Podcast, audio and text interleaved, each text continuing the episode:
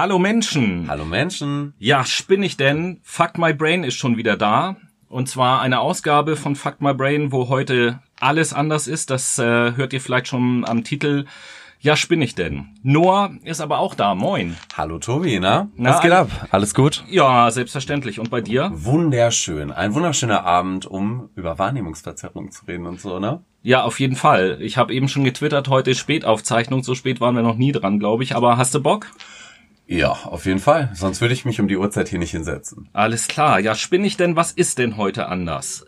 Heute anders ist, dass wir gleich direkt loslegen, nicht ganz in unserer gewo- gewohnten Reihenfolge und vor allen Dingen, und das ist das Beste an der ganzen Sache, ihr habt die Möglichkeit mitzumachen, weil wir in dieser Sendung so ein paar kleine Spielchen und Experimente mit euch vorhaben. Jetzt solltet ihr uns gerade im Auto hören oder unter der Dusche oder sonst wo, keine Ahnung, wo kann man uns noch hören? Ja, wahrscheinlich auch in der Badewanne oder im Bett oder am Schreibtisch während des Lernens. Das könnte natürlich sein. Dann Prokrastination?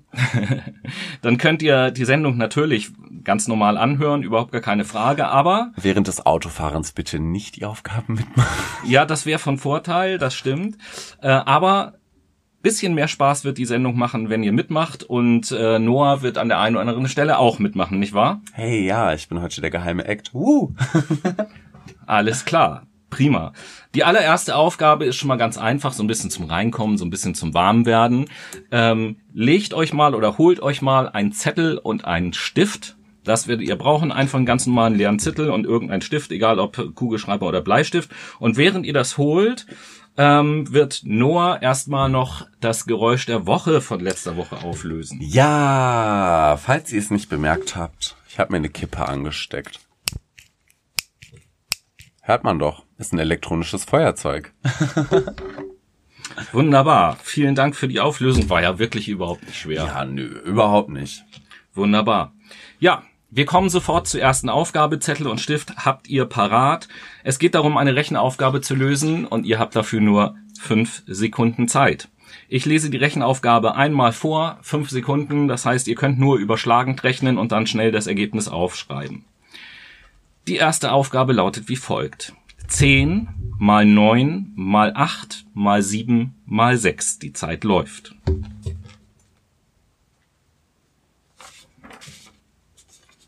Und ähnlich wie in der Schule, Stift hinlegen, Zettel bitte umdrehen. So dass ihr die Zahl nicht mehr lesen könnt. Das ist wichtig. Gut, was haben wir noch zu erledigen zwischendurch? Ach ja, es gibt noch so ein paar aktuelle Mitteilungen, die wir machen wollen. Es gibt nämlich ein paar Leute, denen wir wieder danken möchten. Das ist zum einen der Tim, der ähm, seit ein paar Sendungen regelmäßig auf Twitter uns da noch interessante Gedankenanstöße gibt und äh, Feedback gibt. Vielen Dank dafür auf jeden Fall. Danke, Tim. Und äh, vor allem möchte ich meine Freundin Saskia grüßen. Saskia, ich hoffe, du hörst zu. danke, danke, danke, dass du uns unter anderem bei deinem Psychologiestudenten promotest. Uh. Oh, hallo Psychologiestudenten Ja, und danke moin. Saskia auf jeden Fall. Ja, und dann ähm, möchten wir auch Hendrik danken für sein Feedback und vor allen Dingen auch willkommen heißen in der Podcast-Welt. Safe. Danke, Hendrik. Moin und herzlich willkommen bei uns. Auf jeden Fall, ja. Ja, spinn ich denn. Ich möchte euch zu Anfang mal so eine kleine Geschichte erzählen, um mal so ein bisschen unser Thema reinzustarten. Vielleicht kennt ihr das aus eurem Leben oder aus eurem Alltag. Ähm, ich nehme jetzt einfach mal eine Geschichte so aus dem Berufsleben, aber das könnt ihr durchaus auch auf andere Situationen übertragen. Ihr arbeitet in einer Firma mit mehreren Filialen, in irgendeiner Filiale und ihr bekommt mit, dass äh, in eure Filiale eine neue Kollegin oder ein neuer Kollege kommen soll. Gehört schon zum Unternehmen, hat aber bisher in einer anderen Filiale gearbeitet. Und ihr hört auch, dass es Kollegen gibt bei euch in der Filiale, die diesen Menschen schon kennen. Und die erzählen über den. Und zwar nicht so besonders gut. Und jetzt seid ihr natürlich, sonst würdet ihr diesen Podcast nicht hören, vernunftbegabte Menschen und sagt, na ja, mal abwarten, ich mache mir mein eigenes Bild, wenn der da ist, will ich da mal vorurteilsfrei rangehen. So. Und jetzt begegnet euch dieser Mensch und äh, ja, ihr begegnet diesem Menschen auch und stellt irgendwie fest, so nach äh, einer Zeit, ja, irgendwie ist der so ein bisschen komisch, so ein bisschen zurückhaltend und verschlossen und beginnt so langsam darüber nachzudenken, ja, stimmt, über den wurde auch dies und jenes erzählt, das scheint wohl zu stimmen. Diese Geschichte behaltet mal im Hinterkopf, die wird im Laufe dieser Sendung eine Rolle spielen und ganz am Ende der Sendung werden wir auf diese Geschichte auch nochmal eingehen, ähm, was das mit dem zu tun hat, was wir in dieser Sendung mit euch vorhaben. Ja, jetzt folgt gleich direkt die zweite Rechenaufgabe. Auch hier habt ihr wieder nur fünf Sekunden Zeit. Ich lese sie euch einmal vor und dann laufen die fünf Sekunden. Und dann äh, notiert ihr bitte schnell das überschlagene Ergebnis auf euer Blatt. Ein mal zwei mal drei mal vier mal fünf mal sechs mal sieben mal acht.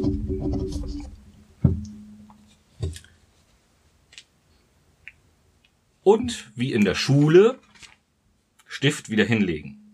Meine Prognose ist jetzt, dass euer geschätztes Ergebnis von der ersten Aufgabe größer ist als das von der zweiten Aufgabe. Was könnte denn da passiert sein, dass ich das vorher hervorsagen Ja, das ist doch super einfach, oder nicht? Es liegt klar auf der Hand. Das ist der Anker-Effekt, Leute. Der Anker-Effekt ist ein Begriff aus der Kognitionspsychologie und beschreibt die Tatsache, dass Menschen bei bewusst gewählten Zahlenwerten von momentan vorhandenen Umgebungsinformationen, in dem Falle die 10, da denkt ihr, die Rechenaufgabe, naja, da ist die Antwort auf jeden Fall größer und bei der 1, ja, da muss sie auf jeden Fall kleiner sein.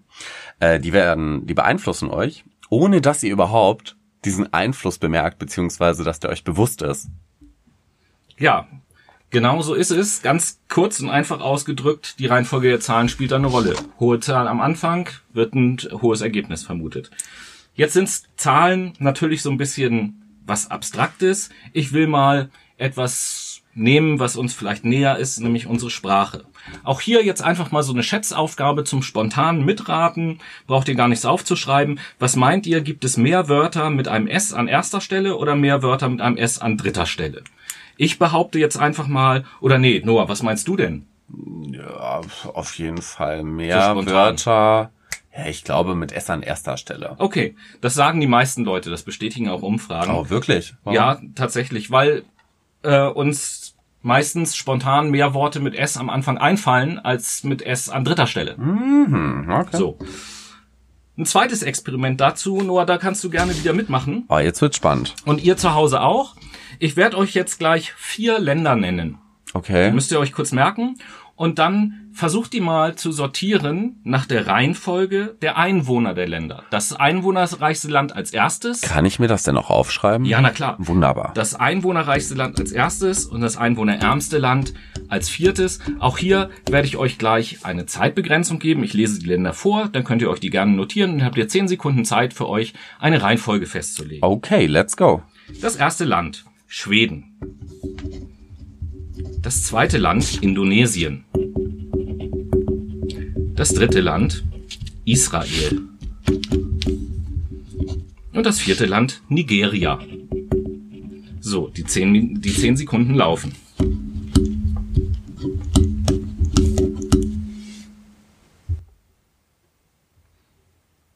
So, Noah, für welche Reihenfolge hast du dich entschieden? Also ich glaube, Nigeria hat die meisten Einwohner. Dann kommt Indonesien, dann Israel und dann Schweden. Also 4, 2, 3, 1. Okay.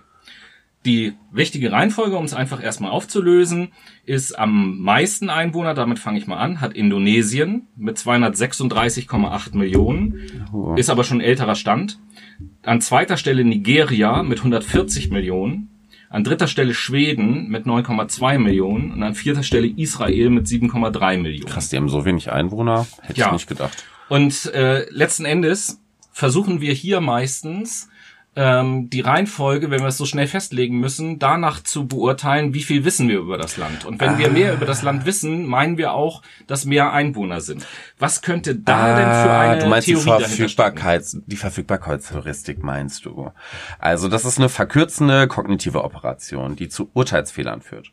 Also sie setzt oder sie ersetzt die schwierige Frage nach der Häufigkeit eines Ergebnisses oder dem Umfang einer Kategorie durch die einfache Frage, wie leicht es fällt, sich an passenden Beispielen zu erinnern. In dem Fall dachte ich jetzt, ja gut, Nigeria, Das sind auf jeden Fall viele Leute, ne? Dementsprechend äh, müssen da auf jeden Fall, also da muss die meisten Einwohner haben. Und Schweden ist so ein großes Land mit so wenig Einwohnern, da muss es auf jeden Fall sein, dass da die wenigsten wohnen. Vielleicht, weil du in deinem Leben schon häufiger in den Nachrichten oder so irgendwas über Nigeria gehört hast, als afrikanisches Land so, und es eben halt Stereotype über das schwedische Land gibt, großes Land, wenig Einwohner und so weiter und so fort. Und das beeinflusst dann natürlich unsere Einschätzung. Ja, ganz genau richtig. Da denke ich auch immer an die Bevölkerungsdichte von Schweden, ne?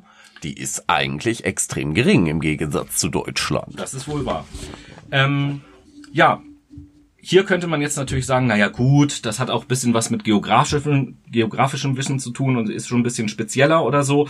Das heißt, ich will jetzt nochmal so einen Schritt machen und gehe mal in Richtung, wie sieht's denn aus, wenn wir uns, wenn wir das mit Menschen zu tun haben. Und da möchte ich euch erstmal ein recht stereotypes Bild von einem Menschen einfach beschreiben und euch eine relativ einfache Frage stellen, was ihr wohl schätzt, was dieser Mensch beruflich macht. Ich kann euch jetzt natürlich im Podcast schlecht ein Bild zeigen, deswegen beschreibe ich einfach das Bild eines Menschen und denkt ruhig in Stereotypen. Wir visualisieren jetzt ein wenig, Leute. Genau. Stellt euch einfach mal ein Bild vor von einem Mann im mittleren Alter, so um die 50, sagen wir mal so.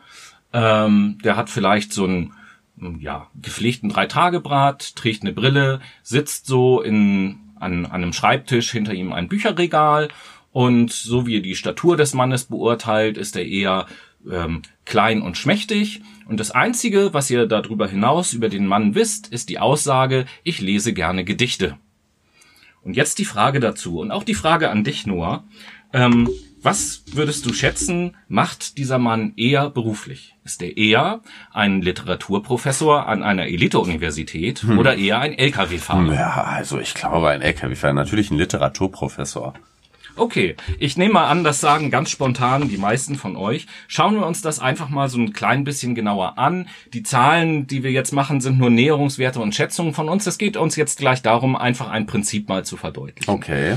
Deswegen habe ich einfach mal so ein paar Fragen an dich, Noah. Fangen wir mal mit dem Literaturprofessor an einer Elite-Uni an. Was ist denn mit dem Literaturprofessor? Genau. Erzähl Was mal. meinst du denn so geschätzt in Deutschland? Wie viel Elite-Universitäten, was auch immer das bedeutet, gibt es? Ja, pff, zehn. Okay, zehn. Schreiben wir einfach mal auf zehn. Gut.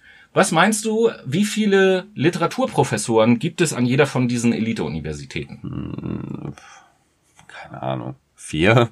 Gut, schreiben wir mal vier auf. So, das heißt, wir haben jetzt auf jeden Fall schon mal zehn Universitäten mit vier Professoren, also insgesamt 40 Professor, Literaturprofessoren an Elite-Universitäten. Schreiben wir also mal 40 auf. Das ist eine dezidierte Antwort, mein Lieber. Gut. Von diesen 40 Literaturprofessoren, was würdest du so schätzen, wie viele davon sind klein und schmächtig? Die Hälfte, 20? Ja, okay. Also bleiben noch 20.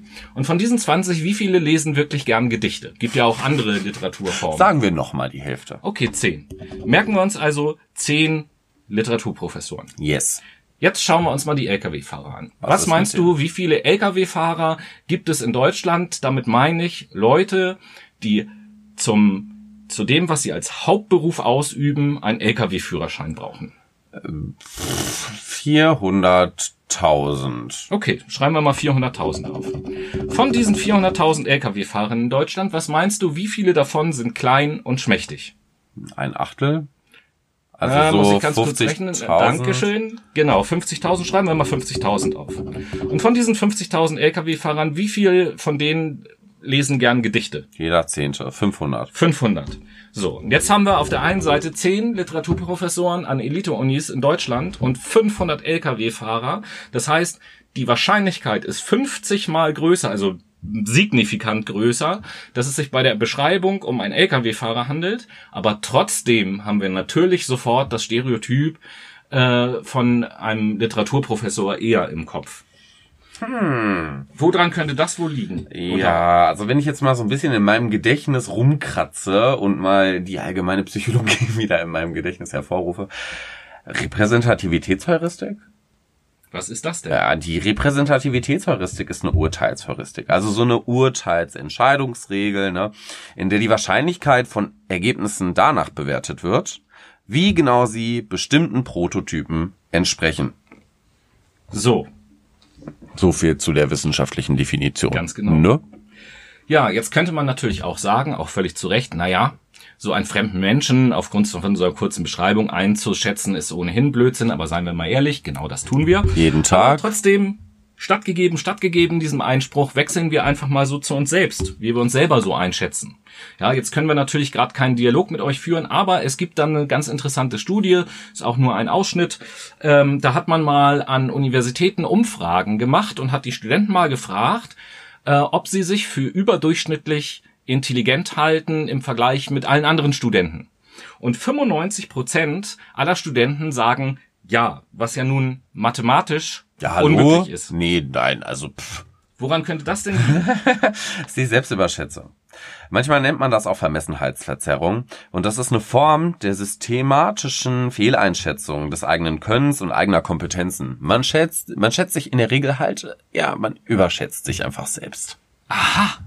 Und vielleicht könnte es ja auch sein, dass man hier und da seine Wahrnehmung und Genauigkeit seiner Wahrnehmung auch überschätzt. Ich bin der Schönste auf der Welt, Tobi, das wissen wir doch. Darüber reden wir ja nämlich die ganze Sendung, über solche Effekte, die das beeinflussen. Ja, spinn ich denn, aber wir steuern jetzt mit großen Schritten schon auf die Playlist zu. Vor der Playlist äh, will ich aber noch mal kurz abgeben in die Werbung.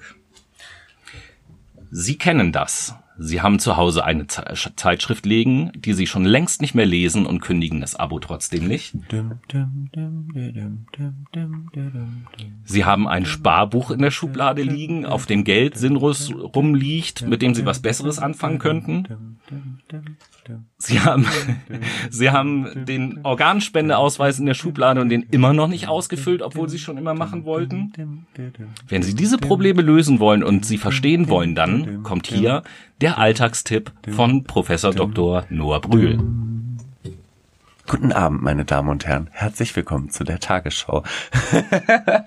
ja, das ist die Status Quo-Verzerrung. Also, man nennt das auch Tendenz zum Status Quo. Das ist eine kognitive Verzerrung in der Regel. Und ähm, die führt einfach zu einer übermäßigen Bevorzugung des Status quo gegenüber Veränderungen. Das bedeutet also, ich will erstmal mein Zeitungsabo lieber so lassen, bevor ich überhaupt was verändern muss, weil ja, Veränderung heißt halt gleich anstrengend, ne? Kurze Zwischenfrage. Du hast gesagt, in der Regel und außerhalb der Regel. Das ist auch außerhalb der Regel so, ne? Also Alles klar. wir haben ja schon am Anfang, also wir haben ja schon am Anfang der ersten Folge gesagt, ihr solltet uns nicht jeden Scheiß glauben, ne? Nein, aber der Kern der Aussage stimmt schon. Und mit diesem Alltagstipp gebe ich ab in die Playlist.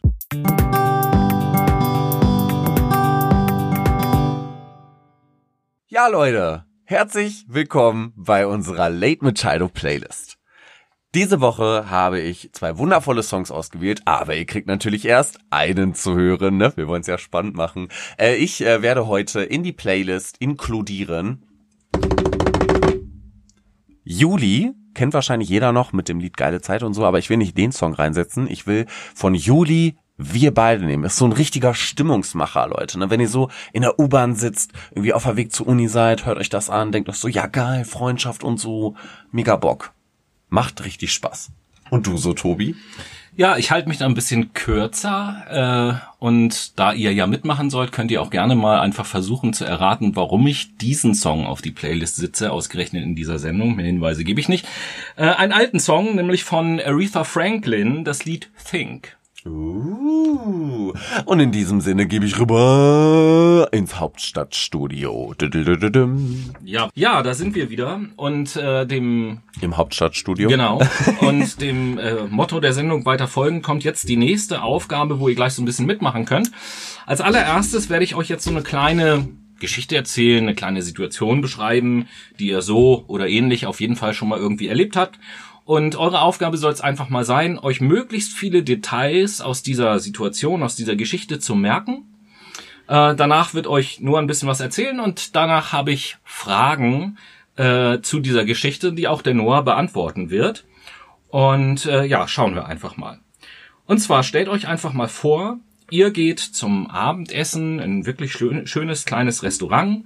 Ihr kommt da rein und man gibt euch einen Platz an einem Tisch mit einer weißen Tischdecke. Ihr sitzt da ganz gemütlich, lest die Speisekarte und dann sagt ihr dem Kellner, dass ihr gerne ein halb durchgebratenes Rippenstück hättet, dazu eine gebackene Kartoffel mit saurer Sahne und Salat mit einem Dressing aus Blauschimmelkäse. Ihr bestellt dann auch noch Rotwein aus der Weinkarte. Einige Minuten danach bringt der Kellner den Salat, etwas später kommt dann das übrige Essen. Alles schmeckt euch ganz gut, nur das Rippenstück, das ist aus eurer Sicht so ein kleines bisschen zu durchgebraten. Das ist die Situation und wir beschäftigen uns jetzt mit etwas, was uns jetzt der Noah einmal erklärt. Wir werden uns jetzt nämlich mit der Erinnerungsverfälschung beschäftigen. Das bedeutet, das unabsichtliches Verstell äh, Verfälschen bestehender eigener Gedächtnisinhalte und unterscheidet sich von der bewussten Falschaussage, also einer Lüge, dadurch, dass die sich erinnernde Person selbst ihre Aussage für richtig hält. Die hiermit beschriebenen Selbsttäuschungen in dem Sinne haben große Bedeutung in der Psychiatrie, vor Gericht, und vor allem in der Gedächtnisforschung. Ja, und jetzt wollen wir uns mal angucken, warum. Ich habe nämlich jetzt so vier Fragen vorbereitet, da müsst ihr euch auch gar nichts zu aufschreiben, die könnt ihr einfach so im Kopf beantworten. Die werde ich dir jetzt auch einfach mal in eine Noah stellen und bin mal gespannt auf deine Antworten. Ich fange mal an. Ähm, welches Dressing sollte dein Salat denn haben? Honigsenf. Das, soweit kann ich schon mal auflösen, ist falsch. Das wäre das Dressing aus Blauschimmelkäse gewesen. Ah. War denn das Tischtuch an deinem Tisch rot kariert? Ja. das ist falsch. Scheiße. Das war weiß. Äh, was hast du zu trinken bestellt? Rotwein. Das ist richtig. Juhu, aber ich trinke keinen Rotwein. Hat dir die Kellner die Speisekarte gegeben? Ja. Und das ist falsch. Oh, was? So, und jetzt kommen wir mal so ein bisschen ah, nee, zu der er hat Auflösung. mir erst den Salat. Ah, shit. Jetzt kommen wir mal so ein bisschen zu der Auflösung. Die ersten drei Fragen sind eigentlich relativ irrelevant, ob ihr die richtig oder falsch beantwortet habt. Die vierte Frage ist die eigentlich entscheidende. Hat euch der Kellner die Speisekarte gegeben? Ich vermute, Nö. die Mehrzahl äh, von euch hat gesagt ja. Die ganz korrekte Antwort auf diese Frage war, kann ich nicht sagen. Zu dieser Frage waren in der Geschichte keinerlei Informationen enthalten. Ah. Aber, und jetzt kommt die Erklärung, um was für eine Erinnerungsverfälschung es sich handelt. Die Erklärung ist, wir haben in unserem Gedächtnis Muster für bestimmte Ereignisse abgespeichert. Zum Beispiel für einen Restaurantbesuch. Restaurantbesuche laufen immer nach demselben Muster ab. Kaum jemand weiß das besser als Noah. Der arbeitet ja, wie ihr wisst, in der Gastronomie. Richtig. So. Und ganz stereotypisch läuft ein Restaurantbesuch immer so ab. Ich komme rein, ich setze mich irgendwo hin, Jemand gibt mir die Speisekarte, ich gucke in die Speisekarte, ich bestelle was, ich bekomme mein Essen und mein Trinken und ich esse das. So.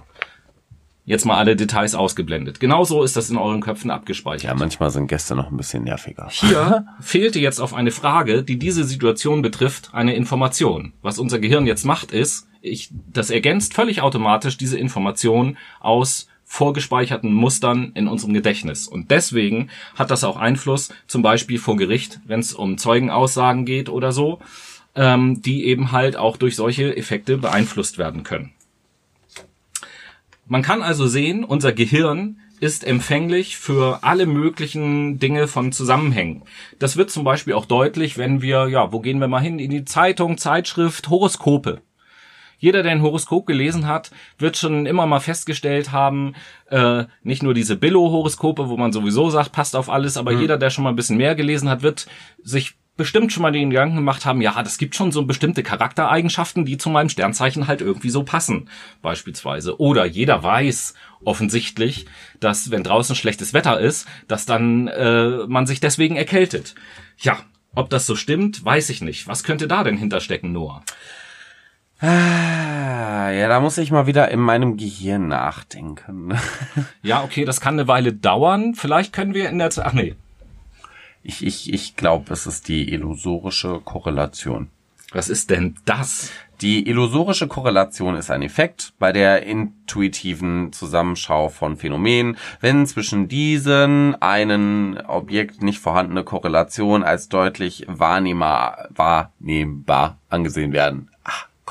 Aha. Was ist denn heute los mit mir? Okay, das heißt, das heißt, vor allen Dingen die Zusammenhänge, die im ersten Moment für uns glasklar und einleuchtend sind, haben auf einmal so eine Kraft, dass wir sagen, oh, da besteht also ein ernsthafter Zusammenhang. Ja, danke, dass du es nochmal zusammengefasst hast. Ich habe es ja so scheiße erklärt. Ein anderes Beispiel unserer Zeit ist äh, ja auch diese Geschichte, Einwanderer seien krimineller als andere beispielsweise, wo es ja auch keine Ja, wissenschaftliche. Evidenz für gibt. Klar. Naja gut, Nein. was passiert denn sonst noch so in unserem Alltag durch solche Verzerrungen? Auch da wieder so eine kleine Geschichte zu einer Studie, die mal stattgefunden hat, und zwar ähm, an einer Schule. An einer Schule, ähm, da hat man mal folgende Untersuchungen gemacht. Man äh, hat Lehrern neue Klassen zugeordnet und hat den Lehrern vorher gesagt, wir, hier findet eine wissenschaftliche Untersuchung statt und die Klassen werden jetzt aufgeteilt nach dem Intelligenzquotient der Schüler. Und einige von euch Lehrer erhalten Klassen mit den intelligentesten Schülern und einige von euch Lehrern erhalten Klassen mit den weniger intelligenten Schülern. So, und dann hat man eine Zeit den Lehrern Unterricht machen lassen und ähm, hat danach den Lernfortschritt der Schüler gemessen, der nicht zwingend mit dem Intelligenzquotient zu tun haben muss. Und ähm, ja, da ist etwas sehr Erstaunliches ist bei rausgekommen, denn man hat, nee, im ersten Moment eher wenig Erstaunliches, man hat festgestellt, ja, die Lehrer, die die hochbegabten Kinder, sage ich mal, hatten, die hatten größeren Lernfortschritt als die, die die weniger begabten Kinder hatten. Bis dahin ist noch nichts weiter erstaunlich. Was erstaunlich ist, ist, dass die Klassen überhaupt gar nicht so zusammengestellt waren. Die waren völlig willkürlich zusammengestellt mit ganz gemischten Schülern. Und trotzdem wurden diese Effekte erzielt. Tja, Noah, jetzt ist wieder deine Fachkompetenz gefragt, uns zu erklären, woran es liegt. Das ist einfach. Das ist der Pygmalion-Effekt. Also der Pygmalion-Effekt kommt von der mythologischen Figur Pygmalion. Das ist so der Nebenfakt und bezeichnet eine vorweggenommene positive Einschätzung einer Person, zum Beispiel eines Schülers. Durch eine andere Person, zum Beispiel der Lehrer, sagt dann, ja, der Schüler ist hochbegabt und das bestätigt sich dann im späteren Verlauf. Genau. Man konnte dann nämlich feststellen, dass die Lehrer, die glaubten, die intelligenteren Schüler haben auch ihrerseits ein höheres Engagement gezeigt haben und das zu dem Ergebnis beigetragen hat und nicht der Intelligenzquotient der Schüler beispielsweise. Auch hier wieder ein, ein Zusammenhang äh, hergestellt, der, wenn man sich äh, so eine Einrichtung Schule anguckt, durchaus sehr dramatisch sein kann. Aber auch bei euch im Alltag kommen solche Dinge vor. Auch da schilder ich euch mal wieder eine Situation und da versucht euch mal reinzudenken und natürlich immer ehrlich zu euch selber sein. Stellt euch mal vor, Noah, du kennst das ja auch, du bist ja auch ein diskussionsfreudiger Typ, ne, so wie ich auch. Ja. Genau. Also stell dir mal vor, du hast einen schönen Abend mit deinen Freunden, ihr trinkt so ein bisschen was, aber nicht über die Maßen und führt irgendwelche, zu irgendeinem Thema, auf das ihr gekommen seid, so eine ganz spannende Diskussion und das zieht sich so richtig durch den ganzen Abend, ihr seid da so richtig drin in der Diskussion. Wir haben also eine Deep Conversa- Conversation. Auf jeden Fall. So, so ein richtig schöner Diskussionsabend und der Abend endet so ein bisschen, ihr kommt nicht so richtig auf einen Nenner. So, ihr habt euch nicht geeinigt, ihr habt euch auch nicht gestritten oder so, ne, aber dann fährst du so nach Hause und überlegst dir auf dem Weg nach Hause irgendwie, ich möchte doch jetzt wissen, hatte ich mit meiner Meinung, mit meiner Position jetzt recht oder nicht? Weil du dir selber so ein bisschen unsicher bist, die anderen hatten dann eine andere Meinung und so. Hast du so eine Situation schon mal erlebt? Ja, ich will natürlich irgendwo deine Informationen herbekommen. Ne? Genau. So, und wie man das halt heutzutage macht, ist ja auch nichts Verwerfliches dran. Setzt man sich zu Hause mal kurz an den Computer, gibt so ein paar Stichworte ein und guckt mal, was Dr. Google so dazu sagt. Tobi, mittlerweile gibt's Smartphones. Ja, ich meine jetzt nur für die Leute, die jetzt vielleicht kein unbegrenztes Datenpaket haben, sondern dann vielleicht das Datenvolumen gerade auf, bla, ist das Wie, scheißegal. ihr habt keine 25 Gigabyte LTE. Was habt ihr für einen Handyvertrag? Ja, ist halt nicht jeder so ein Rich Student wie du. Ich, hab, ich bin nicht rich. Ich habe bloß einen guten Mobilfunkvertrag abbekommen, ja? Alles gut. Also, ihr sitzt auf jeden Fall an eurem Endgerät, ob mobil oder stationär sei jetzt mal dahingestellt und äh, gebt bei Google oder in sonst irgendeiner Suchmaschine, gibt ja auch noch andere, so ein paar Stichworte ein.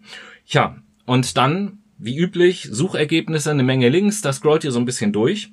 Und jetzt ist das Interessante, und da bitte ehrlich zu euch selber sein, die Links, die ihr als erstes anklickt, sind die Links, von denen ihr vermutet, dass sie eure eigene Meinung bestätigen. Ja, logisch. Das ist ja auch der Bestätigungsfehler, Tobi. Man nennt das auch Bestätigungstendenz oder Bestätigungsverzerrung. Das ist so ein bisschen Auslegungssache. Im Englischen ist das ganz klar definiert, heißt dann ähm, Confirmation Bias und kommt halt auch aus der Kognitionspsychologie und beschreibt in dem Fall die Neigung, Informationen so auszuwählen, zu ermitteln, zu interpretieren, dass die eigene Erfahrung auf jeden Fall die eigene Erwartung auf jeden Fall erfüllt und bestätigt wird. In dem Falle suche ich mir Links raus, die einfach bestätigen, dass ich schlau bin. Ey. Das ist ja Wahnsinn. Ja, spinn ich denn, sage ich an dieser Stelle nochmal. Wir steuern gleich schon wieder auf die zweite Playlist zu. Eine Sache vorher noch, ein Effekt, den ihr auch aus der ersten Sendung noch kennt. Ich werde ihn jetzt noch nicht nennen. Vielleicht erratet ihr ihn, wenn ich euch mal so zwei Beispiele gebe. Ähm, stellt euch mal folgende Situation vor. Ihr arbeitet in welchem Job auch immer und die Zahlen, die ich jetzt nenne, willkürlich. Ne? Es geht ums Prinzip. Ihr arbeitet in irgendeinem Job und ähm, ja, macht da gute Arbeit und euer Chef stellt euch eine jährliche Gehaltserhöhung um 1200 Euro vor, also 100 Euro pro Monat mehr. Da gehe ich jetzt einfach erstmal davon aus, dass ihr euch grundsätzlich darüber freuen würdet. Was meinst du? Ja, Wahrscheinlich haben oder schon. nicht haben, ne? So.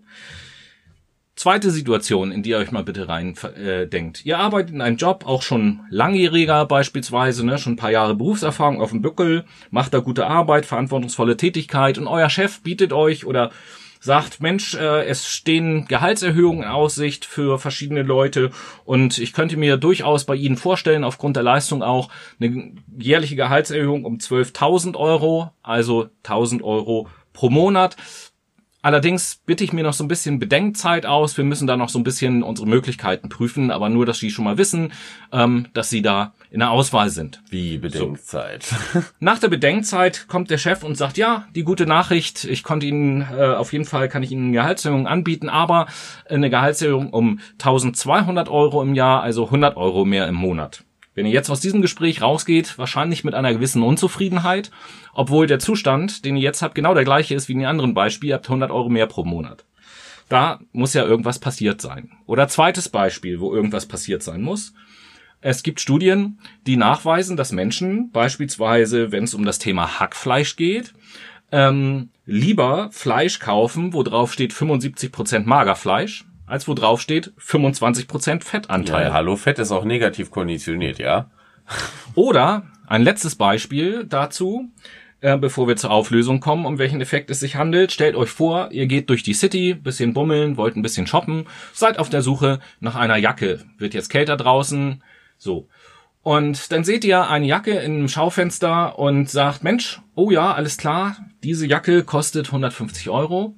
Hm, viel Geld, aber coole Jacke, wollte ich eigentlich haben, gefällt mir auch ganz gut. Trotzdem gehe ich nochmal woanders hin und gucke, ob ich die da vielleicht nicht noch günstiger bekomme.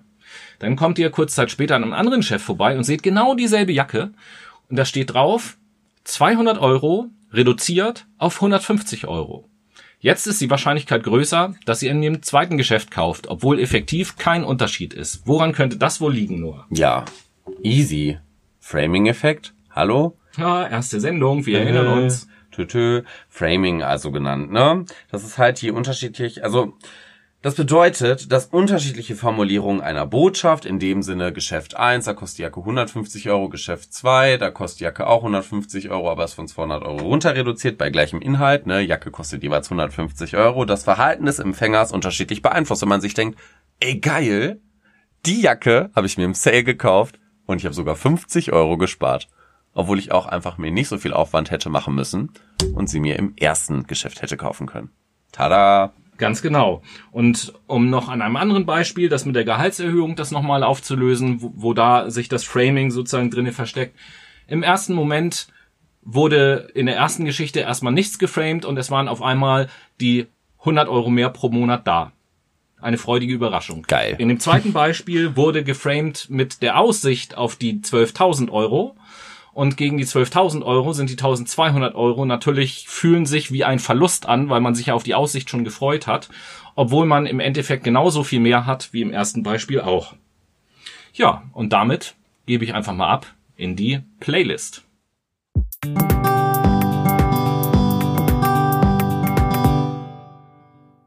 Ja, Leute, ja, Leute. Willkommen, willkommen zurück zur Late Machado Playlist. So, Tobi. Hau mal raus, was Witze für einen Song auf die Playlist sitzen. Jo, und zwar, äh, damit wirst du jetzt vielleicht gar nicht rechnen, aber ich setze auf die Playlist von Alligator den Song Musik ist keine Lösung. Oh, ja, das ist natürlich mega interessant, ne? Super, super. Ähm, tatsächlich würde ich einen etwas ruhigeren Song auf die Playlist setzen. Ach, ich bin ja so ein melancholisch Musik, musikalischer Typ. Ich liebe es. Ähm, von Avec würde ich gerne Alone auf die Playlist setzen. Und damit gebe ich wieder zurück ins Hauptstadtstudio. Ja, und ich möchte jetzt äh, weitermachen in unserem letzten Blog sozusagen mit so ein paar Effekten, die eure Meinung, aber auch euer Verhalten beeinflussen können. Und da will ich äh, zunächst mal darauf hinweisen, und wenn man ehrlich zu sich ist, kennt man das auch, ähm, dass man ja beispielsweise auch dazu neigt, Menschen, die man sympathisch oder attraktiv findet, auch eher höhere Intelligenz oder positivere Fähigkeiten zuzutrauen. Und das sind ja wieder Sachen, die auch im Berufsleben beispielsweise Einfluss haben können. Beispielsweise, wenn es darum geht, wie die Chancen sind auf eine Stelle, wenn man sich da bewirbt. Äh, in dem Zusammenhang in den USA beispielsweise ist es total üblich, dass Bewerbungen ohne Fotos an die Arbeitgeber geschickt werden, weil da ja auch schon eine Sympathie oder Antipathie entstehen kann Ja, und klar. man dann vielleicht in den Prozess gar nicht reinkommt, beispielsweise. Ja. Und äh, auch als Führungskraft, wenn ich meine Mitarbeiter beurteile, dann beeinflusst mich das selbstverständlich auch. Obwohl objektiv, wenn ich objektiv wäre, ich ja an den Leistungen vielleicht ganz andere Sachen sehen könnte. Da gibt es auch so einen Effekt, der dahinter steckt. Und ich bin mir sicher, dass du ihn kennst. Ja, Noah. der ist super einfach. Das habe ich ja auch ganz, ganz viel in der Personal, beispielsweise, wenn du in der Personalabteilung arbeitest, bei Einstellungsgesprächen, ganz viel darüber gelesen, nämlich der Halo-Effekt. Ähm, auch Heiligenschein-Effekt genannt, hat natürlich jetzt nicht so viel damit zu tun. Ähm, man denkt nämlich, beziehungsweise der Begriff, fangen wir erstmal so an, kommt aus der Sozialpsychologie und ist eine wirklich ultra bekannte kognitive Verzerrung. Also wenn ihr mal irgendwie auf einer WG-Party punkten wollt, Also es ist in der Regel eine kognitive Verzerrung. Ja klar, aber es ist auch eine mega bekannte. Aber außerhalb der Regel auch, ne? ja, Gut. Ja, na klar. Ich, ich wollte nur noch mal fragen. Kannst du jetzt bitte mal kurz, äh, nee, also, wenn ihr, wie gesagt, gerne auf einer WG-Party ein bisschen klugscheißen wollt, dann erklärt ihr den Halo-Effekt. Ähm, dabei schließt man nämlich von einer bekannten Eigenschaft einer Person auf Unbekannte. Ah, und sowas wie Sympathie und Attraktivität, da das ja an der Oberfläche vor allen Dingen erstmal stattfindet, ist das natürlich etwas, was mir dann schnell bekannt ist, weil ich den Eindruck habe und dann, Sie. ah ja, okay. Und ich glaube, in diesem Zusammenhang gibt es auch noch so eine zweite äh, Geschichte, die da eine Rolle spielt, ne? Ja, die Self-Fulfilling Prophecy, also die selbsterfüllende Prophezeiung in dem Sinne. Das ist eine Vorhersage, die ihre Erfüllung im Prinzip selbst bewirkt. Ah, okay, verstehe. Ja, ich habe nämlich auch zum Beispiel schon mal gelesen, ähm, und das lässt sich ja auch rein biologisch-medizinisch nachvollziehen, dass, dass Menschen, die zum Beispiel Angst davor haben, vor der Diagnose hohen Blutdruck, äh, auch die Diagnose häufiger gestellt bekommen, weil äh, die natürlich Angst vor der Blutdruckmessung haben und durch die Angst während der Blutdruckmessung natürlich der Blutdruck steigt. Ja, Stimmt.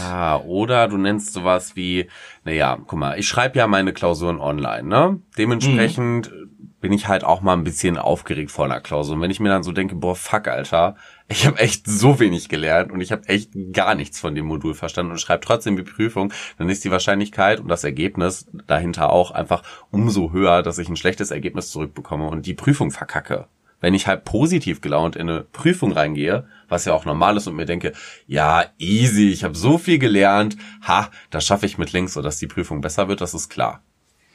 Ja, stimmt. Und deswegen, wenn ich an die Finanzkrise denke, fällt mir da auch noch so ein Beispiel ein. Deswegen ist es nämlich so, wenn jetzt zum Beispiel so Gerüchte kursieren äh, in der Presse oder Meldungen, dass irgendeine Bank pleite sein sollte, dann kommt das ja auch immer wieder vor, dass bestimmte Banken zum Beispiel für eine bestimmte Zeit irgendwie sperren, dass man da kein Geld abheben kann oder nur einen bestimmten Betrag, weil ansonsten die Leute nämlich das ganze Geld von der Bank holen würden und dann wäre die Bank tatsächlich pleite. Richtig. Ja, krass. Aber ähm, auch nicht nur so Nachrichten oder oder äh, oberflächliche Geschichten, sondern tatsächlich auch andere Personen können auch direkt Einfluss äh, auf uns nehmen. Da habe ich auch äh, so eine so ein Beispiel, so eine Geschichte, die ihr mal danklich, äh, gedanklich nachverfolgen könnt. Stellt euch mal vor, ihr wart abends mit ein paar Freunden zusammen ins Kino, im Kino habt euch irgendeinen Film angeguckt und geht danach noch was trinken und sitzt so zusammen und diskutiert über den Film. Macht man ja ab und zu mal, ne? Ja, natürlich, klar. Ja, so ganz normal. Und klar, jeder hat so seine eigene Sichtweise ähm, auf dem Film und als ihr aus dem Kino rauskamt, habt ihr noch gedacht, so, ach ja, war jetzt kein super Film, aber war ganz okay. So, und jetzt sitzt ihr da am Tisch zusammen mit euren Freunden und der eine fängt an zu erzählen und sagt, oh nee, also irgendwie, ja, unterhaltsam war der ja, aber ich fand ihn eigentlich eher nicht so gut. Irgendwie die Musik, die was, was scheiß Musikauswahl hat mir nicht gepasst. Und dann steigt irgendwie der nächste ein und sagt so, ja, die Special Effects waren auch so ein bisschen doof und dann diese blöde Synchronstimme auch und so. Naja. Dann sah der Typ auch noch kacke aus und das so. Vibe auch noch. Genau, und dann steigt. Und dann hast du das gesehen, wie der gefilmt hat, Tobi. Oh. Und dann steigt ihr irgendwann auch noch mit ein und sagt, ja, und habt ihr das gesehen und das gesehen und erwischt euch dann vielleicht selber dabei. Moment mal, als die aus dem Kino rausgingen, habe ich noch gesagt, oh ja, der war ganz okay. Und jetzt ja. ziehe ich so über den Film her, ja. Ja. Was könnte da denn passiert sein? Das ist sein? halt, dass die Gruppenpolarisierung, äh, Gruppenpolarisierung, Leute. Ist ein Begriff aus der Sozialpsychologie und bezeichnet die Beobachtung, dass die Ansichten von Individuen nach einer Diskussion oft extremer sind als vorher. Also hatte eine Gruppenmehrheit vor der Diskussion bereits eine gemeinsame Tendenz, nämlich äh, der, der Film ist leicht kacke. äh, so wird diese durch die Diskussion verstärkt. Also wie gesagt, ich dachte mir, geil, der Film war gut, dann kommen meine Freunde, sagen, der war scheiße. In dem Moment nehme ich natürlich die Meinung an, weil die Gruppe in der Mehrheit so denkt und ich mich anpasse. ist auch eine Technik der Konfirmation. Ja, zum, zum Thema Anpassen, da will ich mal weg vom Kino und in eine allgemeine Situation. So hatten wir ja vorhin schon so einen Diskussionsabend mit Freunden. Ähm, und jetzt bemüht ihr euch, weil irgendwann die Diskussion auch anstrengend wird und ihr an dem Abend noch was anderes machen wollt und so weiter und so fort so und schließt dann auf einmal Kompromisse, rückt so ein bisschen von eurer Meinung ab und äh, dass ihr, dass ihr da halt irgendwie so eine halbwegs ausgewogene Meinung ähm, bekommt oder so. Was könnte da denn passiert sein? Ja, das ist das Gruppendenken. Also das Gruppendenken ist ein Prozess, bei dem eine Gruppe von, ja, von, von sich kompetenten Personen schlechtere oder realitätsfernere Entscheidungen als möglich trifft, weil jede beteiligte Person ihre eigene Meinung an die erwartende, ja, Gruppenmeinung anpasst. Also daraus können Situationen entstehen, bei denen die Gruppen Handlungen oder Kompromissen zustimmen, die jedes einzelne Gruppenmitglied unter anderen Umständen ablehnen würde. Ja, also am Anfang hätte ich gesagt, ich gehe nie und nie in den Laden und dann haben wir darüber diskutiert und nachher gehe ich da doch rein. Du hast mich beeinflusst. Genau. Ja, und das kann ich natürlich logischerweise auch wieder auf ganz andere Entscheidungssituationen in Firmen beispielsweise übertragen, wo ein Gremium über irgendwas berät oder so. Oh ja. Ja, spinne ich denn? Das ist ja alles überhaupt gar nicht äh, zu glauben. So viele Effekte und es gibt noch so viele mehr. Ähm, ja, da wir uns jetzt so langsam dem Ende dieser Folge nähern, bin ich natürlich noch eine Auflösung schuldig von einer Geschichte am Anfang. Ihr erinnert euch, der neue Arbeitskollege, der an den Arbeitsplatz kommt und dann sich dann doch tatsächlich als so ein bisschen komischer herausstellt, mit dem ihr dann doch nicht so viel zu tun haben wollt, eventuell. Wenn wir uns mal die ganzen Effekte angucken, die hier heute in der Sendung waren, dann will ich mal eine alternative Interpretation dieser Situation, die in eurem Kopf vielleicht auch stattgefunden hat, gerade mal anbieten, was auch immer ihr dann davon haltet. Vielleicht könnte das, was da passiert ist in dieser Situation, ja auch wie folgt sein. Ja klar, ihr habt euch gesagt, ihr macht euch ein eigenes Bild. Aber das, was die anderen vorher erzählt haben, hat euch unterbewusst schon so ein kleines bisschen beeinflusst. Was ihr also macht, und das ist ja vollkommen menschlich, diesem neuen Kollegen oder dieser neue Kollegin ein kleines bisschen zurückhaltender begegnen, als ihr es vielleicht sonst machen würdet. Da sich Menschen spiegeln, wird auch dieser Kollege oder diese Kollegin euch etwas zurückhaltender begegnen, logischerweise. Das wiederum bestätigt, jetzt haben wir so ein bisschen den Halo-Effekt und die selbsterfüllende Prophezeiung, das wiederum bestätigt euren Verdacht, der in eurem Kopf schon eingepflanzt war, dass dieser Mensch vielleicht ein bisschen schwierig, seltsam oder ein bisschen anders ist, erweitert wieder eure Distanz, das setzt sich sofort und sofort und nachher äh, bestätigt ihr das, was ihr ohnehin schon unbewusst vermutet habt, dadurch, dass ihr gezielt nach solchen Sachen auch sucht, nach solchen Hinweisreizen und sagt, ja, ist halt wirklich ein komischer Mensch, obwohl die Ursache, dass es in eurer Wahrnehmung so ein komischer Mensch ist, euer eigenes Verhalten gewesen ist. Da kann man vielleicht einfach mal so ein kleines bisschen drüber nachdenken. Und das war Analyse, Tobi. Vielen Dank für Ihre Aufmerksamkeit und hiermit schalte ich rüber zum Tweet der Woche. Du hast gezeichnet vom Diagnostiker vergessen.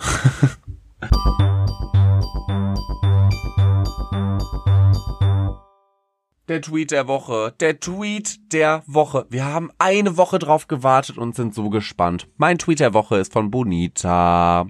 Bonita hat nämlich etwas Witziges gepostet, nämlich von ähm, Die Idee, einen Elektromotor auf ein Dreirad zu bauen, hatten nämlich Ayrton und Perry im Jahre 1882 schon. Man beachte den fetten Batterieeinsatz. Die Reichweite, man höre und staune, 40 Kilometer.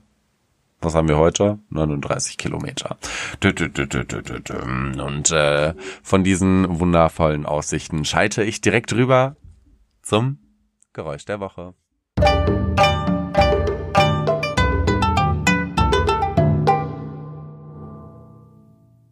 Das Geräusch der Woche in dieser Woche.